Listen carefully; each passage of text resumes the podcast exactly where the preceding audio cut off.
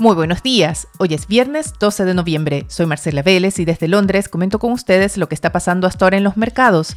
Bienvenidos a Primer Click de Diario Financiero, que llega a ustedes con el apoyo de Libertex. Trade for More ¿Cómo están? Llegamos al fin de la semana laboral y vemos que los mercados tratan de terminar esta semana con cierta calma en el mercado de renta fija, se calman esas transacciones con los bonos del tesoro, también vemos que el dólar pausa esa escalada que tuvo después de ese dato sorpresivo de inflación en Estados Unidos y vemos variaciones moderadas en los principales índices bursátiles. Comencemos por Asia, donde el índice regional sube 1,10%. Fue impulsado por importantes alzas en Japón, gracias a resultados de empresas mejores a los esperados. Y en Europa tenemos más bien una sesión mixta de variaciones moderadas y el stock 600 opera más bien plano, aunque con una ligera tendencia al alza, en estos momentos sube 0,06%. Los futuros de Wall Street, por el contrario, se alinean al alza. Eso sí, el Dow Jones y el SP 500 están más bien planos, pero el Nasdaq sube ya 0,18%. En los mercados continúan las especulaciones en torno a qué hará la Fed y cada vez son más las voces que temen que la Fed se está quedando detrás de la curva. Hay comentarios bastante fuertes también en la prensa estadounidense acusando el daño que podría hacer la Fed a la ciudadanía, pero vemos economistas como por ejemplo Krugman que asegura que no hay que alarmarse del alza inflacionaria. En realidad, la inflación en Estados Unidos, así como en otros países, está dejando de ser un tema solamente económico y más bien político. En el caso de Estados Unidos, esta discusión también va a tener influencia en la elección del próximo presidente de la Fed. Aún no se sabe si Joe Biden va a ratificar su elección por Jerome Powell o si va a optar por Lael Brainerd, que es la candidata apoyada por el ala más progresista del Partido Demócrata. Brainer es vista como más dovish, como más a favor de esas tasas mínimas, de un tono más, aún más expansivo que el de Jerome Powell. Así que el alza inflacionaria reciente podría mermar sus posibilidades de ser elegida por Joe Biden. Sin embargo, hay que recordar que Biden está negociando en el Congreso, incluso dentro de su propio partido, los apoyos para sus billonarios planes de infraestructura y también su agenda social y climática. Ayer ya escuchamos más voces de republicanos apuntando a que estos planes lo que van a hacer es agravar el escenario inflacionario en Estados Unidos.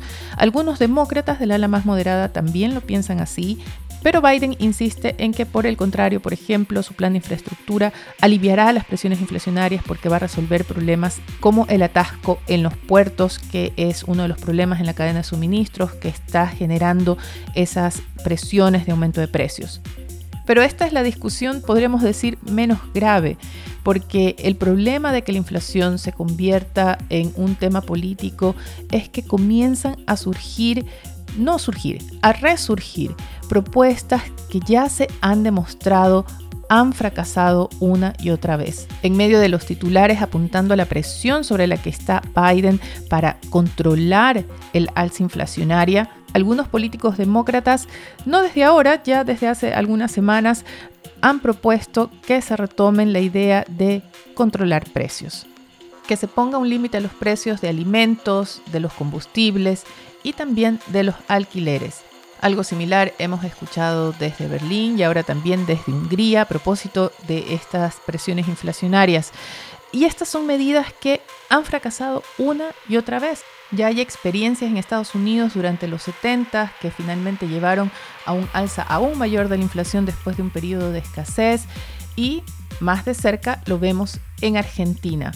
Ayer el país reportó una inflación de 3,5% en octubre, ya la inflación acumulada en 12 meses es de 52,7%, a pesar de controles de precios en alimentos, medida que además se ha extendido a medicamentos y se planea incluso ampliarla más a vestuario o a servicios de telecomunicaciones.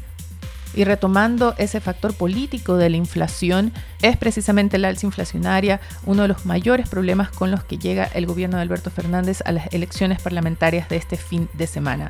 Este es uno de los eventos más importantes en la agenda del fin de semana, pues si las primarias sirvieron de un anticipo de lo que va a pasar, el gobierno de Fernández podría enfrentar una dura derrota este domingo. Ya que abordamos la agenda del fin de semana, otro evento importante es el fin de la COP26 en Glasgow. Se esperaba que terminara hoy, pero todo apunta a que se extenderá al menos hasta mañana en un intento de convencer a los países miembros de firmar una declaración más ambiciosa en el recorte de emisiones. Algunos apuntan a que si no se logra un compromiso de medidas alineados con ese objetivo de limitar el alza de la temperatura a 1,5 grados centígrados, la cumbre no habría servido para mucho más que un gasto de recursos y sobre todo de combustibles, de aviones y de autos, así como de alimentos. Antes de despedirme, quiero comentar los temas que trae Diario Financiero en su edición de hoy. Abre su edición con un reporte de lo que están haciendo Falabella y Cencosud para prepararse ante una esperada desaceleración del consumo el próximo año. En temas políticos y económicos, trae los detalles de lo que fue el encuentro ayer en ENADE entre empresarios y varios candidatos presidenciales. Y muy importante, resume las propuestas tributarias de las principales candidaturas, destacando que independiente de quién sea el próximo presidente o presidenta de Chile, una tributaria encabezará su lista de prioridades.